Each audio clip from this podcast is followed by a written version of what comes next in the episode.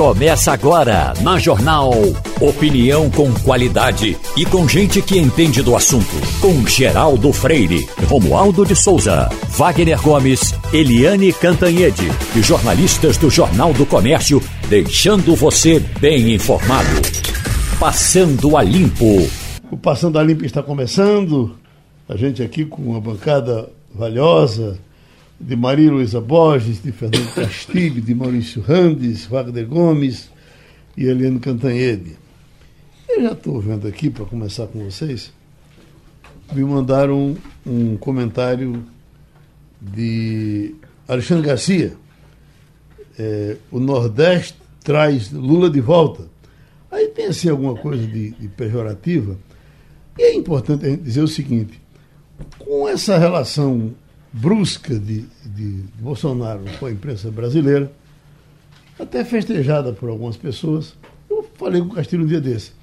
É, ressurgiu uma, uma velha imprensa é, de amigos, até alguns valorosos, que como os jornais encolheram muito, a rádio, todo, enfim, a comunicação por inteiro encolheu, passou a ocupar menos gente, teve muita gente que saiu e não encontrou para onde ir. E quando surgiu, a, a, correu para a mídia social e passou a comer um oinha daqui e dali e tal, ganhar um dinheirinho.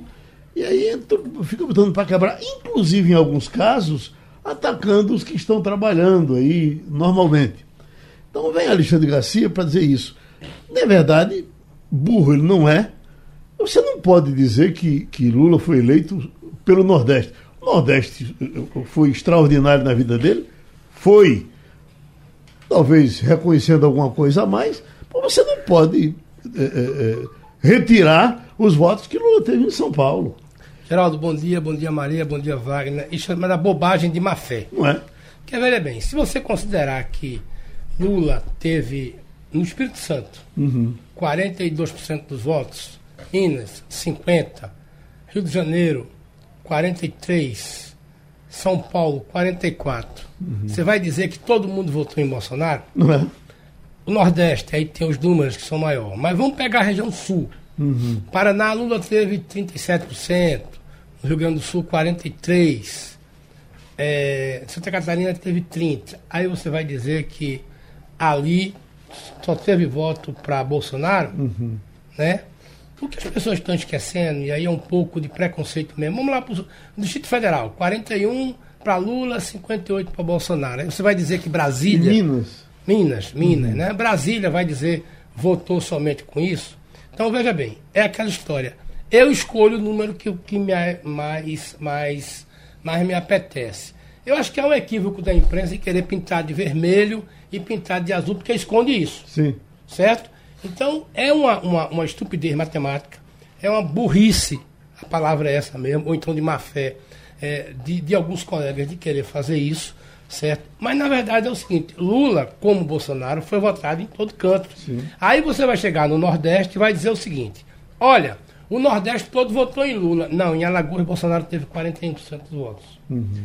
É, na Bahia, Bolsonaro teve 29%. Em Santa Cruz do Caparibe, em Santa Cruz do Caparibe ele ganhou novamente. Viu? Foi aí. Então, veja bem, é preciso ter um pouco de cuidado com isso, uhum. porque da mesma forma que uma parte da imprensa né, efusivamente comemorou a vitória de Lula, né, teve uma outra parte que efusivamente lamentou a derrota de Bolsonaro. Não é papel da gente fazer isso.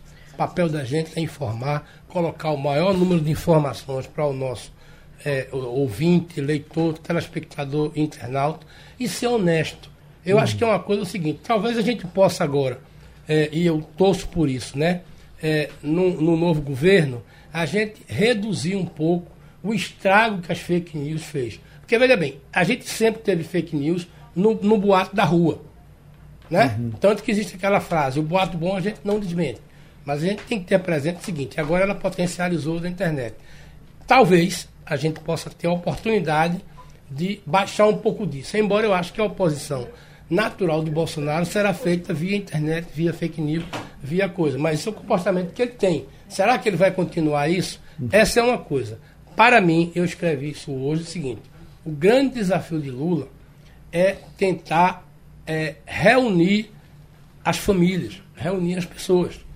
Aliás, então, o que ele disse que está tentando. Vai, é aquela tentar, história. Né? É, é, eu conheço famílias em que os grupos familiares se dividiram, os Bolsonaro não almoçam com coisa. Isso é uma estupidez, isso é uma burrice uhum. familiar. Sem lá. Agora, quando morre um parente, vai todo mundo chorar, né? É aquela história, a dor da morte faz isso. Então, eu acho que o grande desafio do presidente é esse. Não vai ser fácil, não tem nenhuma ilusão. Né? O próprio comportamento do presidente Bolsonaro e dos seus aliados, que desde ontem estão parados nas mídias sociais, Maria vai me dar mais números, né? E aí as coisas bobagem, aí tem os radicais. Os radicais vão ter radicais como, é, é, é, como é que chama? Tem, tem radical do PT que está achando que amanhã, dia 1 de novembro, já vai cair a lei da, da, do, do, do, né, da reforma tributária, uhum. né? Então, ou da reforma trabalhista. Então, esse tipo de coisa que a gente tem completo. Eu acho que a gente tem que comemorar isso. Agora, uhum. só para finalizar. Eu achei uma estratégia muito interessante de ontem do seguinte: o, o presidente eleito se antecipou em dizer que ganhou a eleição a partir da informação do TSE. E aí você tem fato, movimentos tectônicos, né, para usar a palavra da moda, muito importante. Uhum. O TSE e o STF cumprimentam e comemoram. O Senado, o Rodrigo Pacheco, cumprimentam e comemoram. Arthur Lira, cumprimenta e comemora, como é cumprimenta, visitou e comemora a vitória da democracia, comemorar a palavra usada nesse sentido. Então, veja bem, ficou o Bolsonaro sozinho ah. e o ah. grupo dele. Então, a gente plantou isso, eu acho que isso é importante. E aí, quando você vem, uma hora depois, foi exatamente isso, uma hora depois que o TSE anunciou, o presidente Joe Biden cumprimenta isso. Aí você tem Macron, você tem coisa. Essa conjunto de forças é que tem isso aí. Agora, hoje é outro dia, 31 de outubro, vamos ver como é que vai se comportar. Eu vou tocar em dois pontos que vão corroborar, no meu entendimento, a tudo isso que Castilho citou agora há pouco. Primeiro ponto, o segundo turno foi importante, muito importante para isso, porque se Lula, por exemplo, ganha no primeiro turno, ele não abre o leque de apoiamentos dele. Né? Ele chegaria por cima e se eu ganhei no primeiro turno, vou resolver agora. Inclusive né? com os dedos. Quando foi para o segundo turno, veja só, que Lula, só agora, 20 anos depois, foi bater a porta de Fernando Henrique para lhe pedir apoio. Porque até então, até na entrevista que nós fizemos aqui com ele, quando eu citei as diferenças do ano de 2023 para o ano de 2003, quando ele assumiu a primeira vez, ele disse que agora estava do mesmo jeito. Né? Não tinha muita diferença em relação a Fernando Henrique Cardoso. Então, ele teve que ampliar o leque dele. Quando ele viu que a coisa estava apertando, ele foi chamar vários setores da sociedade, várias correntes políticas, para subirem no palanque dele, para fazerem esse conjunto de forças uh, uh, vencer a eleição. O segundo ponto. Ontem ele quase bota Simone Tebet no colo. Foi a, a absolutamente exatamente. Foi o primeiro nome citado. Uhum. Primeiro nome citado, tanto tanto no discurso de posse quanto no discurso da festa na Paulista. Uhum. Né? O primeiro nome citado foi o de Simone Tebet. Esse é, é, um ponto importante, Geraldo. Pronto. Agora, em relação ao discurso, é o outro ponto que eu quero abordar. O discurso de posse, Não. aquele que foi feito no. Ah, perdão de Vitória, o que foi feito no local fechado. Escritozinho. O discurso foi irretocável. E nessa linha que Castilho citou, da união. Né? Principalmente uma das frases mais grifadas hoje é não existem dois Brasis. Então ele está sinalizando para unir o país em torno desse projeto agora, que é de restauração da democracia. Né? São esses dois pontos que eu quero citar. O discurso da Paulista foi mais festivo, foi mais para militância. Uhum. Né? Então citou termos de campanha como luta contra o fascismo, defender a democracia e tal, né? mas uh, não vi nada de exagerado no, na, da Avenida Paulista, não. Só achei um, um, fato engraçado que quando o Alckmin foi falar, ele disse companheiros e companheiras. Ao ouvir Geraldo Alckmin se dirigindo né? A, ao público como companheiros e companheiras, é, é no mínimo engraçado, Geraldo. Hum. Eu sei, que, que, que, que sono é esse, Maria Luísa? Eu, na verdade, eu estou com a crise alérgica. Você é? sabe, você conhece minhas alergias. Diga aí. Hoje eu estou particularmente a, a, espirrando desde cedo. É, Castilho falou um pouco dos números. Eu queria só lembrar que houve uma diferença muito grande. Quando você vê o número pintadinho, vermelho, é. azul, uhum. esconde muita coisa ali embaixo. Então, por exemplo, pintar Minas de vermelho, eu acho um erro. Uhum. Minas estava. Minas refletiu o Brasil, partido ao meio, é, 50 ponto um pouquinho. Não é Você quer que eu diga em números? Diga, exatamente. Em números, Lula teve 50,2% dos votos e Jair Bolsonaro 49,8%. Sabe o que é que isso representa? Uma diferença de 49 mil 650 No votos. segundo maior no, no segundo, eleitoral. Isso Aí é você nada. pinta de vermelho. É. Isso é nada. Então- Vocês, que- vocês estão com números aí na mão. Vocês confirmam que, que Raquel Lira teve em Caruaru 95% dos votos? Não, foi em Não. torno de 80. Eu vi ontem esse 81, número. De qualquer forma, alguém que saiu da prefeitura e consegue ter 80% dos votos na cidade onde dirigiu, significa que está muito bem acompanhado. Já deixa os opositores locais sem discurso, né? Como é Mas- que o governo, como os opositores pintaram, o governo de Raquel Lira foi tão ruim como eles pintavam lá, e ela sai de lá com 80% Sai dos votos. consagrada pela, pelo seu, pelo quem, quem lhe conhece, né? É, sim, mas o que eu tava, o que me chamou a atenção foi feita uma comparação entre a votação de Haddad em 18 e a votação de Lula em 22. E Lula, com relação a Haddad, ele teve 7,7% a mais de votos no Sudeste do que Fernando Haddad. Então, o, o Nordeste foi, foi é, é, majoritariamente é, é, lulista, foi. O Sul foi majoritariamente bolsonarista, foi. Mas são esses números que a gente não vê na pintura que realmente definiram a eleição. Com relação ao Sul, por exemplo, Lula teve 1 milhão e 600 mil votos a mais do que Fernando Haddad. Então, isso no final foi que transformou a, a, a eleição partida, como a gente viu, é, naquela vitória extremamente apertada, porque 2 milhões de votos para quase 30 milhões, 130 milhões de eleitores é muito pouco. Outra diferença fundamental, Geraldo, por exemplo, Lula é muito forte no Nordeste, Bolsonaro muito forte no Sul. Quais são as vantagens dos dois? Né? Ah, ah, aliás, a vantagem de Lula. Lula foi mais forte na região que tem mais densidade eleitoral. Jair Bolsonaro foi numa região que tem poucos votos em relação às demais. Né? Menos votos, melhor dizendo, não poucos, menos votos. E outra coisa, 18%, onde verdade. Lula foi forte, ele foi forte para valer. Ele teve mais de 70% dos votos no Nordeste.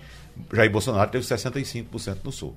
Então, onde Lula foi forte, ele foi muito mais forte do que Jair Bolsonaro. sobre o discurso, já que todo mundo é, é, trouxe aqui uma contribuição, é, me chama muito a atenção Lula dizer que o governo não será um governo do PT. Isso, É, exatamente. porque é, é, Lula, eu acho que talvez algumas pessoas não tenham entendido, mas Lula entendeu perfeitamente que este governo só, só vai Tem chance. existir porque houve uma grande concertação com esse, né?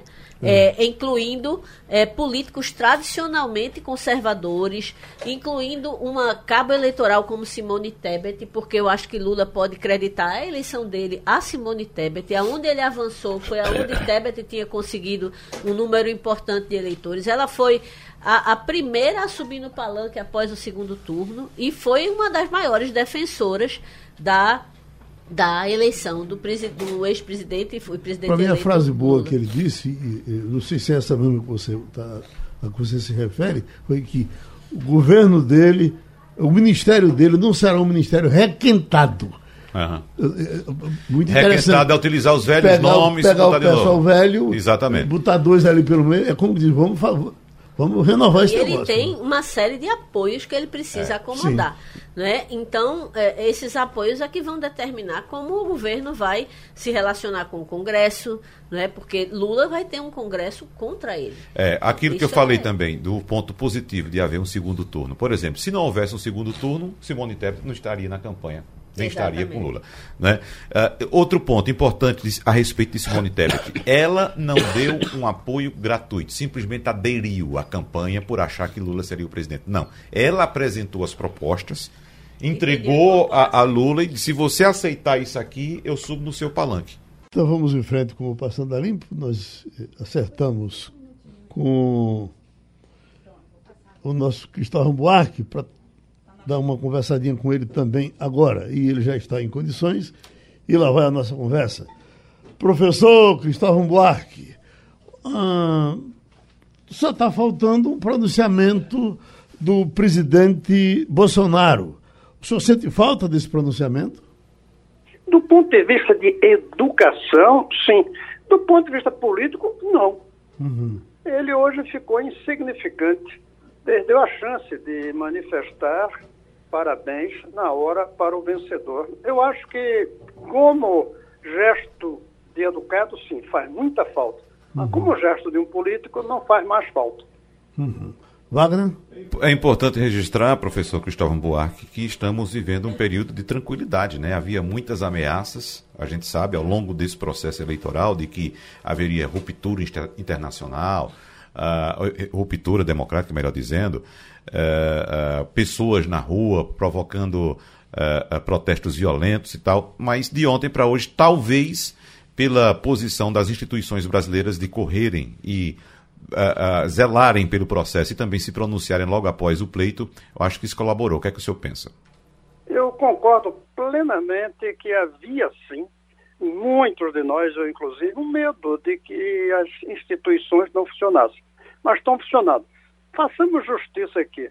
A fala do próprio Bolsonaro no final do debate na Rede Globo, em que ele disse que o resultado seria reconhecido, porque democracia é isso, eu creio que colaborou. Eu creio que no finalzinho do seu governo ele fez uma frase muito positiva de respeito às instituições, depois de passar quase quatro anos ameaçando as instituições. Eu acho que aquela frase dele foi importante para essa pacificação. Uhum. Malu? Bom, bom dia, é, doutor Cristóvão.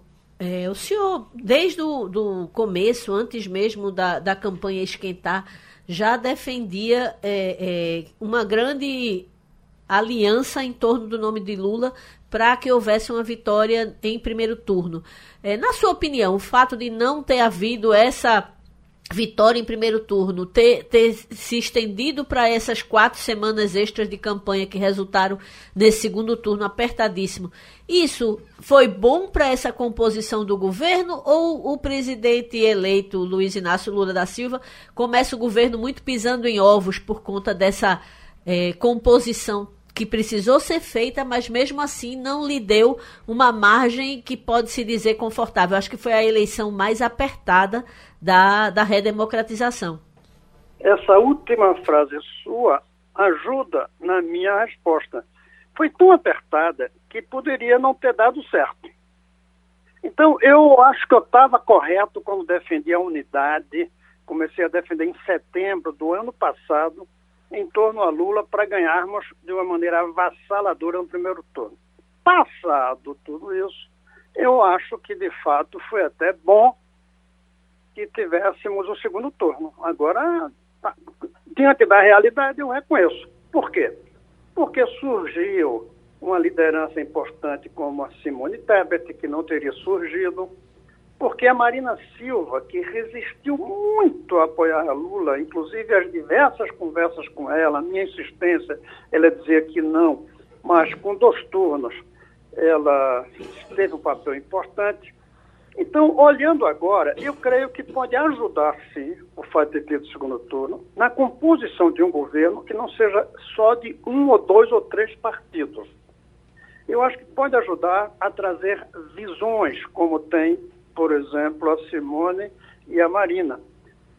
As duas, inclusive, coincidem numa coisa: as duas têm preocupações com o meio ambiente, mas de forma diferente.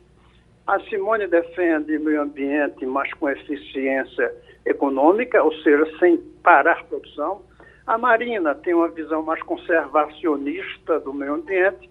Eu creio que, respondendo a sua pergunta, francamente, eu estava certo quando queria essa vitória, mas no fim a realidade mostrou que, atravessando essas quatro semanas sem nenhuma tragédia maior, chegando ao final com aceitação por todos, como chegou, foi bom que tenha tido um segundo turno. Eu reconheço. Professor Gustavo Buarque, uh, o senhor viveu parte dessa, dessa campanha por dentro dela, convivendo com todas as pessoas. Conhecendo Lula como o senhor conhece, reconhecendo defeitos e virtudes em Lula, o que é que o senhor acha de Geraldo Alckmin? Qual será o papel que ele vai ter nesse governo? Eu creio que o gesto melhor da campanha da parte do Lula foi ter trazido o Geraldo Alckmin como seu vice.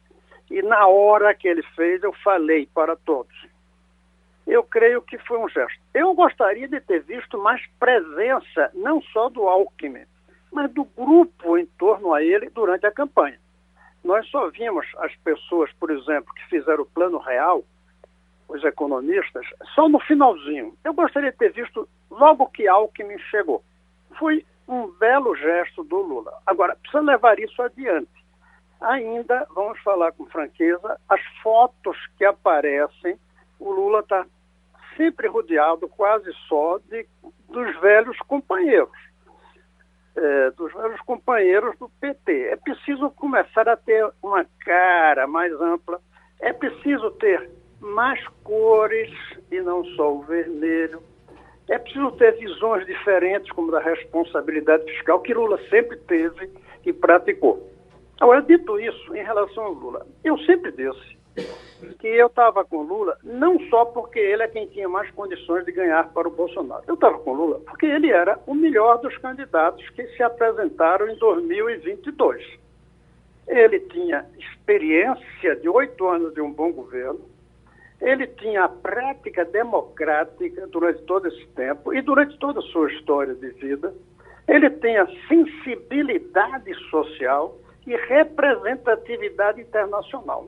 Então, veja, três coisas: responsabilidade fiscal e econômica e ecológica, responsabilidade, sensibilidade social e representatividade e aceitação internacional.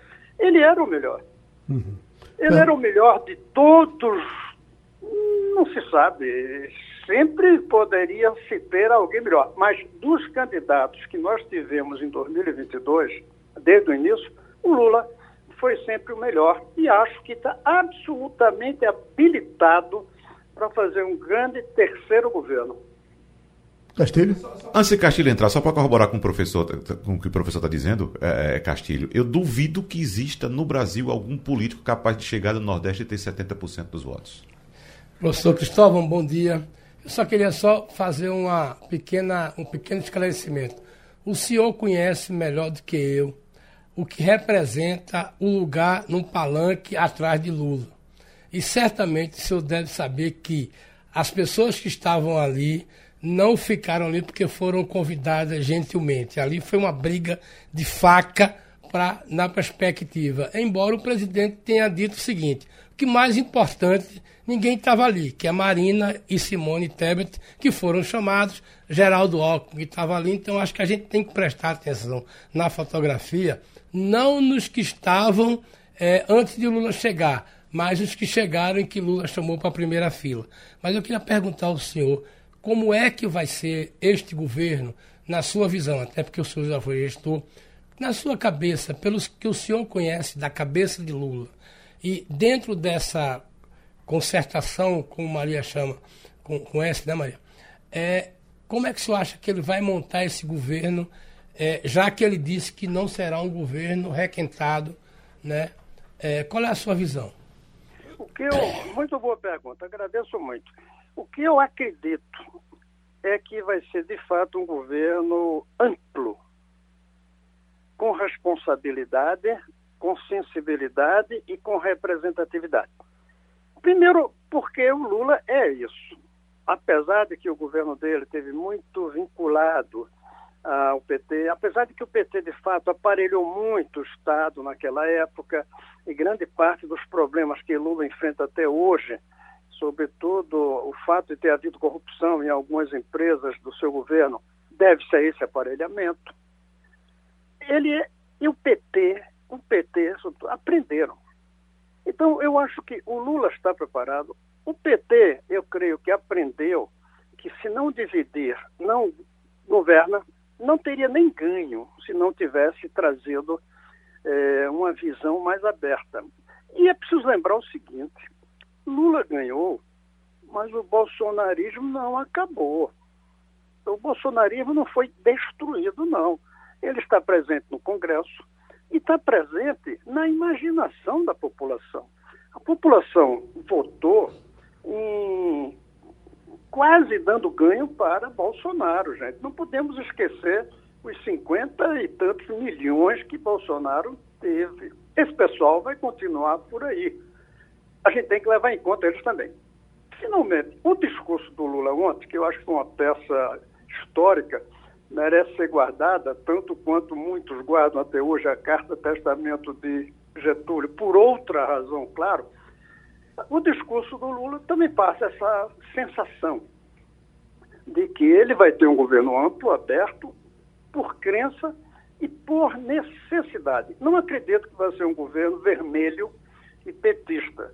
Eu acho que vai ser um governo brasileiro com dois propósitos de pontes, dois propósitos de unidade.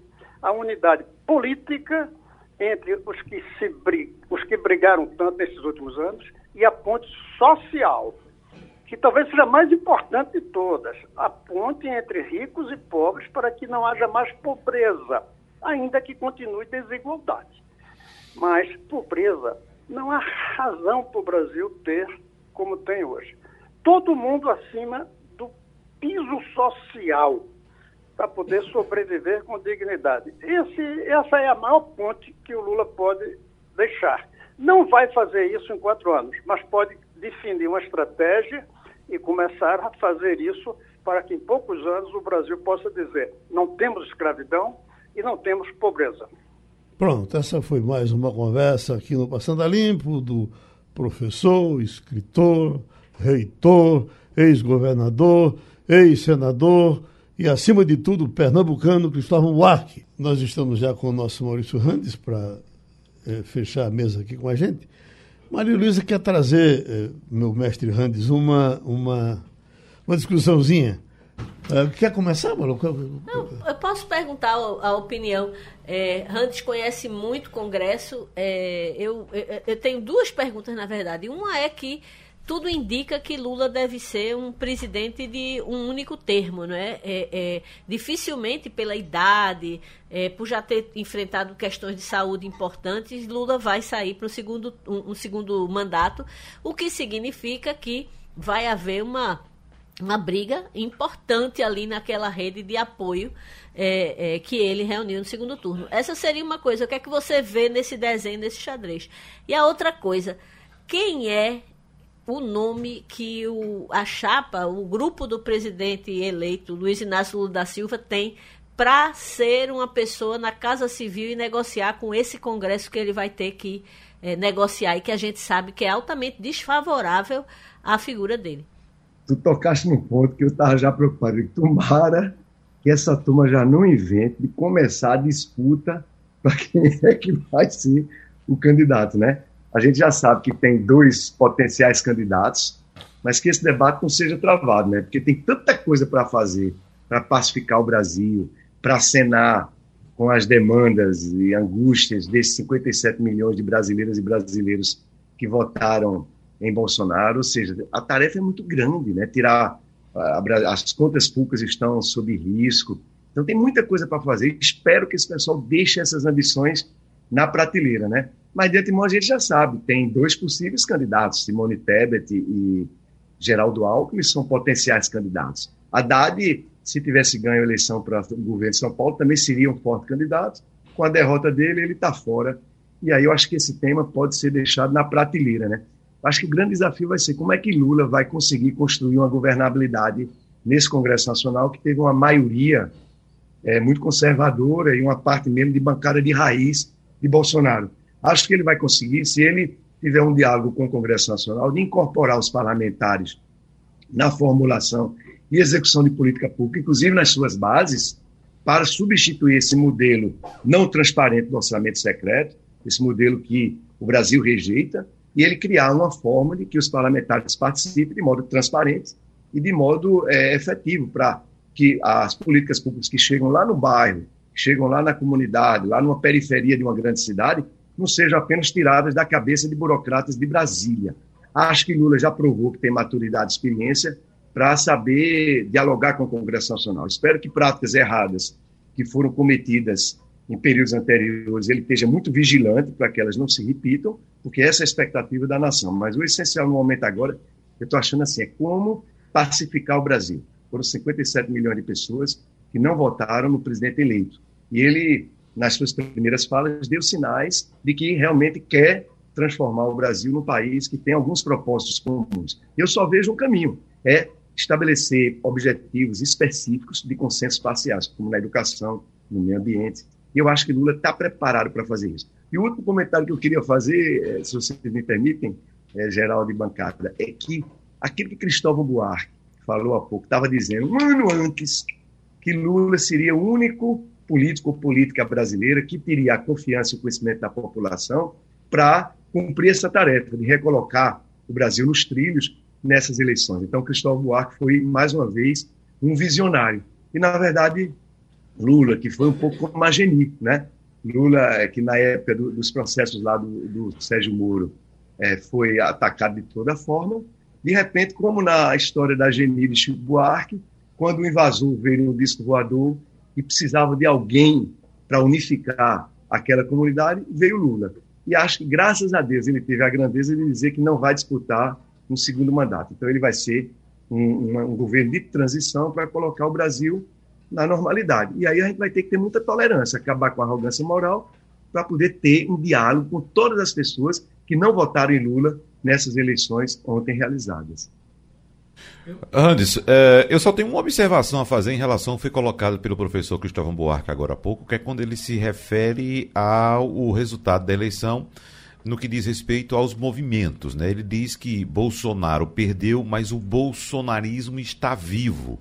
O que eu entendo hoje é que o movimento que existe no Brasil é o lulismo e o outro contrário é o antipetismo. A gente lembra muito bem quando esse movimento começou, ah, naqueles protestos, depois foi evoluindo até o impeachment de Dilma, não existia nenhuma liderança política ali, não existia nenhum nome. Né? E esse movimento encontrou um candidato em 2018 que foi Jair Bolsonaro.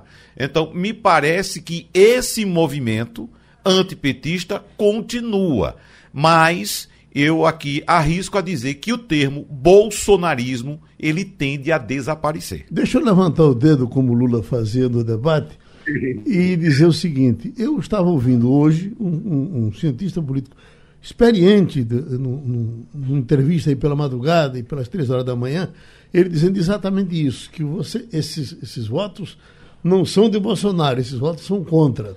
São do o, movimento. O que, o que eu não quero concordar eu, eu, eu nunca, eu, eu raramente vi, eu, aliás, eu, eu, eu, eu, nunca encontrei ninguém tão apaixonado por Lula como encontrei apaixonado por Bolsonaro nesse, eh, nesse período.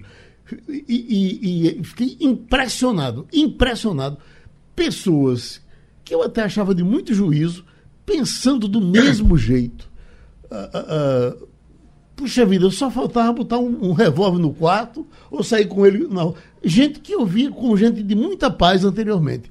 Eu fiquei espantado com isso. Enfim, eu acho que tem sim muita gente que pensa como Bolsonaro e vai além da raiva. Você quer fechar a pergunta? Porque a gente passa para Maurício é. e pede o intervalo? Era, é, só para comentar uma coisa, eu acho que, veja bem, eu não sei se o nome bolsonarismo existe. Agora, existe uma corrente de pensamento que durante quatro anos se estruturou nesse conceito de conservadorismo de algumas ideias que vai continuar é, independentemente de Bolsonaro. Claro que Bolsonaro é um elemento de aglutinação, tudinho, mas veja bem, nós temos uma sociedade brasileira que deu 58 milhões de votos, que pensa desse jeito, que quer um formato desse jeito. Claro que uma parte dali voltou pelo antipetismo, uma coisa, mas eu acho que esse movimento, que é uma nova realidade, que não é a, a, o centro-direita, né, o, o, a, o centro, mas é um, uma direita mais, mais radical nisso aí. Embora haja, haja extrema-direita. Mas eu só queria fazer um, uma pergunta ao, ao ex-deputado Maurício Randes, é o seguinte. Uma coisa é aquela foto né, de ontem que eu acho que não representa nada no futuro governo de Lula, senão as personagens que Lula chamou para frente. Segundo, é a questão seguinte: Dentro do Congresso, o senhor sabe melhor do que eu, que é quem conversa tem que falar em nome do presidente. O senhor acha que personagens como Rui Falcão podem ser esses personagens na Câmara? Ou melhor, quem é que da bancada que foi eleita no Congresso conversa e tem fé de ofício para dizer Lula é isso aqui que está pensando? Eu diria que no Senado você tem um baiano e tem um cearense novo que representam uma face nova. O senhor acha que também Lula vai procurar, por exemplo, Camilo Santana e Rui Costa para ter personagens dentro do Congresso? E, é, tem alguns da velha guarda, né, como o Jacques Wagner, que vai ser sempre o interlocutor, Mas, por exemplo, você tem o Wellington, né, que deu para Lula, o Piauí deu 76,84%. Veja a força do senador eleito Wellington Dias, que é um homem reconhecidamente né, fadado, aberto ao diálogo. Então, vai ter alguns personagens, como, por exemplo, o deputado federal Padilha, que já foi chefe da Casa Civil, né? o senador Randolfo Rodrigues, que teve um papel muito grande de aproximação, inclusive, com novas gerações, com influenciadores digitais, com pessoal do rádio, da televisão, ou seja, artistas, intelectuais. Então, Randolfo Rodrigues e Padilha, eu diria, por exemplo, são dois fortes candidatos à Casa Civil, que faz articulação. Então, eles estão bem, né? Eles são articulados no Congresso Nacional e poderiam cumprir esse papel na Casa Civil. Eu já ouvi falar que algumas pessoas da velha guarda, como, por exemplo, é, você falou aí o Rui Falcão e outros mais, eles vão ser muito mais conselheiros talvez a margem, a parte de um, um gabinete com Lula, mas o próprio Ministério, Lula já deu sinalizações de que vai querer dar uma renovada e uma ampliada. Ele não vai compor um governo do PT. Né? Então, talvez hoje tenha uma ministra já mais ou menos garantida, que é Marina Silva, para o meio ambiente, com as pessoas que eu conversei hoje de manhã já lá de São Paulo. Então, talvez nesse momento a gente tenha essa possibilidade. E talvez na Casa Civil, se eu fosse apostar, eu apostaria no senador Randolfo Rodrigues, ou no, no senador Randolfo Rodrigues, ou no deputado federal Alexandre Padilha. Acho que ele vai fazer um governo amplo na composição e no diálogo no Congresso. E no, no Congresso não vai faltar quadros que não sejam nessa, necessariamente quadros que ficaram com concepções mais antiquadas, como é o caso de Rui Falcão. Eu acho que há novos interlocutores no Congresso Nacional que podem ajudar a desanuviar esse ambiente. Lula vai precisar construir nessa bancada que está sendo chamada bancada pêndulo, ele vai ter que construir um diálogo. Um diálogo não naquela moeda que foi lá do mensalão, vai ter que ser na linha, na minha opinião, na linha de incorporar demandas que os parlamentares expressam. E aí essa coisa de a gente tirar essa arrogância moral, ter capacidade de entender aqueles que votaram em Bolsonaro, mas não necessariamente comungam com todos aqueles valores. Eu concordo com o Geraldo Freire diz assim, olha, tem um núcleo muito mais amplo do que a gente pensava de pessoas que pensam como essa agenda de Bolsonaro. Mas não dá para achar também, eu acho, eu imagino, os 57 milhões pensam assim. Eu ouvi muito, vocês ouviram muito aqui dizer, as pessoas dizendo, não, rapaz, essa coisa que Bolsonaro fala é porque ele é assim mesmo, ele é falastrão. E tem aquela parte que pensa daquele jeito mesmo. Então, este debate é que a conduta de Lula, a conduta que nós tivemos, vai permitir com que eh, nós, a sociedade civil organizada, se a gente for mais tolerante, com menos arrogância moral, com mais humildade democrática, uma parte desses 57 milhões podem vir gradualmente a apoiar, ainda que pontualmente, algumas das propostas que Lula vai defender no Congresso Nacional. Já estamos com Eliane Cantanhede. Eliane, todo mundo fala na sua eficiência nos bastidores, mas eu vou lhe perguntar, vou lhe fazer dividente agora. Sabe mais ou menos o que é que Bolsonaro está pensando nessa hora e certamente em algum momento vai nos dizer? Oi, bom dia, Geraldo, uh, colegas, ouvintes. Olha, só evidente mesmo, porque o Bolsonaro se trancou no Palácio do Alvorada ontem, trancadíssimo, não recebeu ninguém, não atendeu ninguém, e ele está ruminando o que fazer. Mas a gente já amanheceu hoje, no primeiro dia depois da eleição, com várias estradas do país bloqueadas por caminhoneiros. E a Carla Zambelli, que é bolsonarista raiz, aquela que na véspera da eleição saiu correndo pelas ruas de São Paulo com um revólver na mão contra um petista, ela já postou é, avancem caminhoneiros, alguma coisa assim, estimulando esse tipo de coisa. Os caminhoneiros estão bloqueando estradas em Santa Catarina, em Mato Grosso, é, no, em Goiás, ao redor do Distrito Federal, em partes de São Paulo, em Minas Gerais. É, isso é ruim, não é? Porque a gente viu a ação da Polícia Rodoviária Federal ontem, é, tentando impedir claramente que eleitores de Lula chegassem às sessões eleitorais o que a PRF fará hoje? O que as polícias militares farão hoje? A gente sabe que o Bolsonaro se infiltrou nas polícias e tem o comando da PRF, né? O comandante da O diretor-geral da PRF é, simplesmente declarou voto ao Bolsonaro nessas eleições, o que é, de certa forma, chocante, segundo as minhas fontes policiais.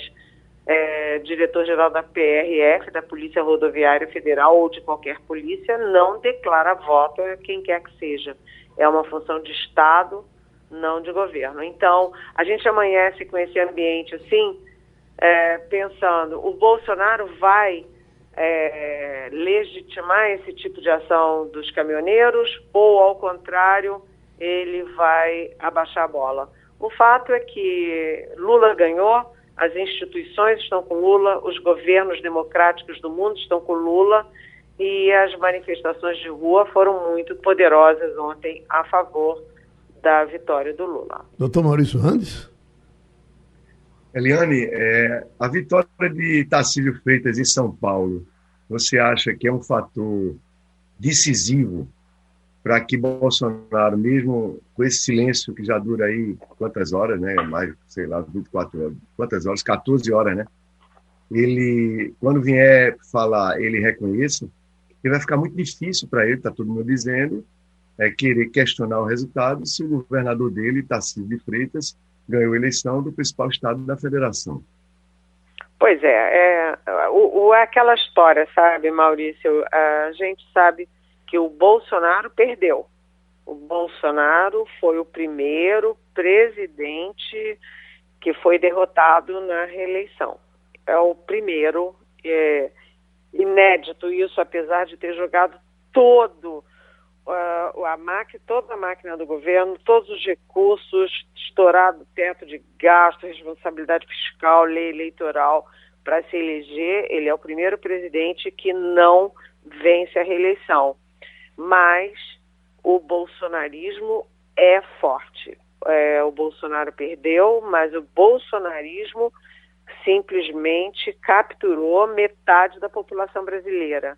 Né? O Bolsonaro teve 58 milhões de votos, é, é metade do eleitorado e, portanto, o bolsonarismo veio para ficar e com um detalhe, né, os aliados do Bolsonaro governam o sudeste brasileiro.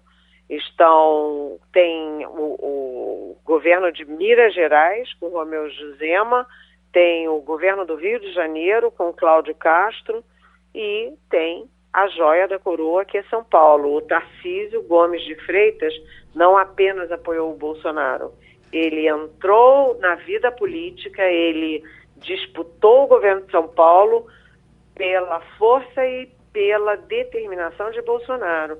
Portanto, o Bolsonaro vai embora, mas o bolsonarismo fica.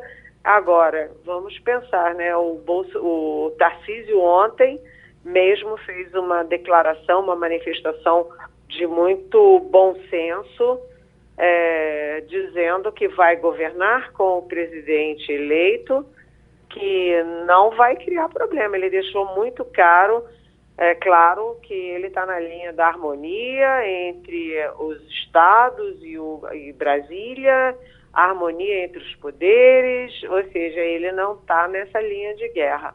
E o Bolsonaro vai tentar questionar o resultado, que realmente foi o resultado mais apertado da história, foi bem apertado, mais do que o previsto, né? Ele vai tentar, mas ele não vai contar com o auxílio, com a ajuda do, do Tarcísio Gomes de Freitas nessa aventura, não. Até porque o Tarcísio está preocupado agora em manter o mandato dele e tocar o barco adiante. Wagner? É, é, Eliane Cantanheira, esse ponto é importante que você aborda do governador de São Paulo, Tarcísio de Freitas, porque além dele, nós tivemos essa posição, como você citou, além dele, as instituições e autoridades da República, como por exemplo o presidente da Câmara Arthur Lira, se apressaram em reconhecer o resultado e sinalizar também para o novo governo. Antes de você entrar, eu colocava aqui minha opinião a respeito da sobrevivência do termo bolsonarismo, não do movimento. O movimento eu entendo que existe e vai continuar existindo. Mas o termo bolsonarismo me parece, no meu entendimento, como eu coloquei aqui, que diante dessas circunstâncias, dessas sinalizações de autoridades, de instituições e também de eleitos, inclusive bolsonaristas eleitos, me parece que sofre aí pelo menos um, um, um, um alerta forte, Eliane. É, na verdade, essas manifestações elas não foram contra o Bolsonaro, elas foram a favor do Lula, a favor da governabilidade, é, da harmonia, da pacificação do país. É, a gente teve as manifestações do presidente da Câmara, do Senado, do Supremo Tribunal Federal e também, atenção, das principais democracias do mundo, porque o Joe Biden, em uma hora, já tinha manifestado apoio e já tinha reconhecido a vitória do Lula.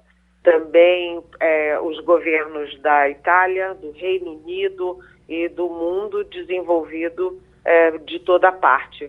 Portanto, o Lula tem apoio externo, tem apoio interno, né, e tem povo na rua, porque ontem ele fez uma uma manifestação muito importante na Avenida Paulista com bastante gente.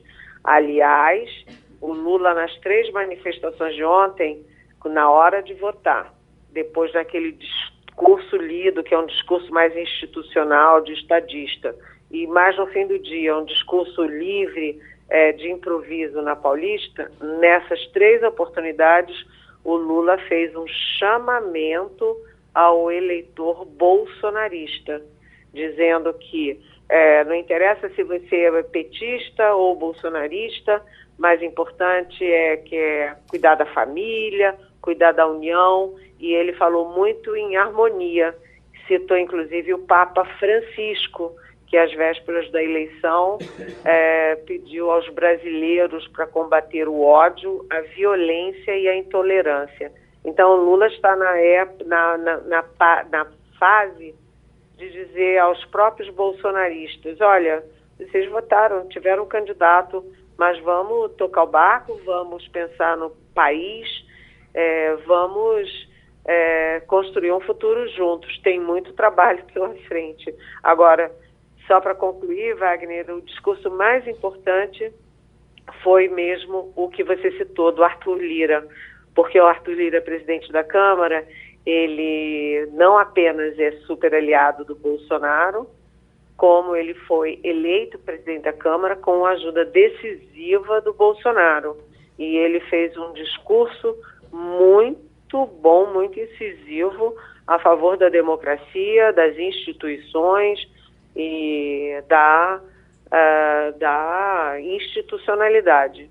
Lembrando que em todos os momentos, apesar de qualquer crítica que a gente tenha ao Arthur Lira, o Arthur Lira, toda vez que o Bolsonaro atacou democracia, eleição eletrônica, o Arthur Lira se manteve é, como é, dando um basta, dizendo assim, não, aí não, não. Aí ele sempre defendeu democracia, eleições e urnas. Ou seja, o negócio do Centrão é outro é orçamento, mas não é ataque à democracia. Uhum. Castilho? Eliane, bom dia. É, esse seu comentário me faz lembrar um amigo meu que tinha uma empresa de desenvolvimento de software e ele trabalhava focado muito em prefeitura. Aí uma vez provoquei, ele disse assim, fulano, tu tem um amor grande pro prefeito, né? Ele disse, rapaz, eu tenho, mas eu queria, eu gosto mesmo é de governador. E presidente, é o meu sonho de consumo. Estou dizendo isso para perguntar o seguinte: o fato de ter um novo governo, presidência da República, todo o espectro de poder que significa o poder da presidência da República, não faz não só as forças políticas do Congresso, do Senado e na Câmara e os governadores se aproximarem naturalmente do Lula, e aí todo esse conceito que a gente tem debatido da força de Bolsonaro no Congresso, isso passa a ser relativizado? É, com certeza, Castilho. Você sabe que o poder é um imã. É um imã. É, tem uma força de atração enorme. Então, além de Tarcísio Gomes de Freitas, que já faz um discurso conciliador no dia da eleição, você já está vendo um atrás do outro é, reconhecendo a vitória do Lula. O próprio Silas Malafaia que é, enfim, líder evangélico, que foi bolsonarista, acompanhou, fez, aconteceu ontem mesmo, já manifestou apoio ao Lula. Ou seja, isso vai acontecer e vai acontecer inclusive no Congresso. O Bolsonaro e o Palácio Planalto tinham mapeado 44 apoios ao Bolsonaro entre os 81 senadores, mas esses 44 vão minguar porque muita gente ali, assim como poderia ir para Bolsonaro, vai tender agora para o Lula. O poder atrai. Isso é inevitável. E a gente vai ver um por um caindo na rede do Lula a partir de agora. Mas eu, eu, não posso ficar calado, porque o Wagner está me dizendo que viu ontem Malafaia orando por Lula. Então ele é mais mala do que faia. Por favor, Maria Luísa. Eliane, bom dia. Eu vou fazer para você a mesma pergunta que eu fiz para o Maurício Randes.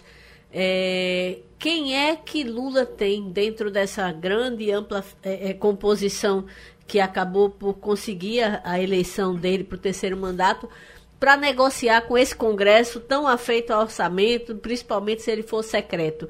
É, Adianto que Randes é, sugeriu dois nomes aqui que são muito ligados à, à esquerda, e a esquerda está extremamente reduzida e acuada no próximo mandato. Ele sugeriu os nomes de uh, Randolph e do Padilha. Na sua opinião, quem dessa força que Lula tem poderia ser uma pessoa para realmente fazer um meio de campo eficiente nesse Congresso que é tão, é, digamos assim, contra Lula, pelo menos em primeira, primeira olhada, né? Pois é, Maria Luísa. Primeiro, o grande negociador do governo Lula será Luiz Inácio Lula da Silva. Né? Se há uma característica do Lula, é, é, que ele é um encantador de serpentes e ele é um grande negociador político. Então, eu acho que, é, no caso dos grandes líderes do Congresso, o Lula vai, vai mergulhar pessoalmente nessa negociação. Agora, você falou em dois nomes em ascensão no lulismo, que são o Alexandre Padilha.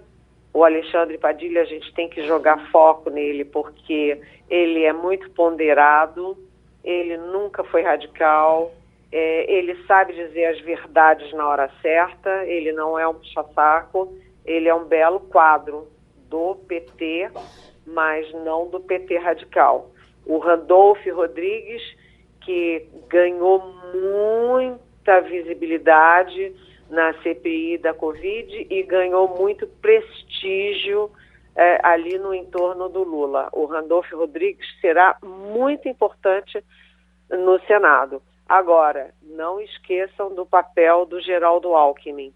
O Geraldo Alckmin, deles todos, é o que tem melhor diálogo e o melhor perfil para conversar com o PSDB, para conversar com o MDB, com União Brasil, com o PSD, PSD é, porque são partidos é, grandes e médios que farão toda a diferença num um Congresso polarizado entre esquerda e essa bancada estranha, é, é bolsonarista com o Mourão, Damares, Ricardo Salles e tal. Eu acho que o, o Geraldo Alckmin terá um papel fundamental nisso.